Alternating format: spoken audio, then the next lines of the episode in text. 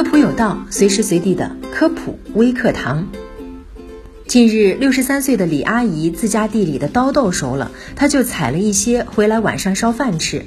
没想到刀豆炒了一半，煤气用完了，李阿姨尝了一口，像是熟了，就端上了桌。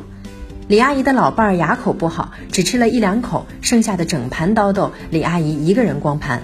晚上十点多，李阿姨就出现了腹泻、呕吐、乏力等食物中毒的症状。李阿姨赶紧前往医院，经检查发现，李阿姨的肾功能指标已经达到了肾功能衰竭第五期，就是我们俗称的尿毒症晚期。那吃个刀豆怎么就会这么严重了呢？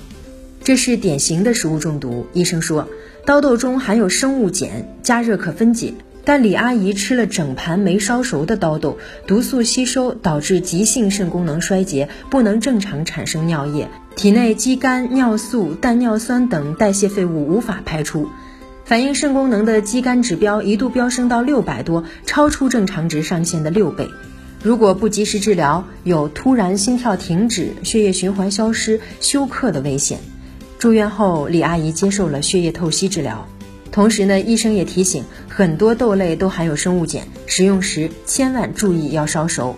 第一种发芽的土豆，第二种清西红柿，第三种鲜蚕豆，第四种烂生姜，第五种鲜金针菇，第六种未煮熟的芸豆，第七种鲜黄花菜，第八种不成熟的甜瓜根蒂。以后吃这些食物的时候，大家可千万要注意了。好了，以上就是本期科普有道的全部内容了。非常感谢您的收听，下期我们不见不散。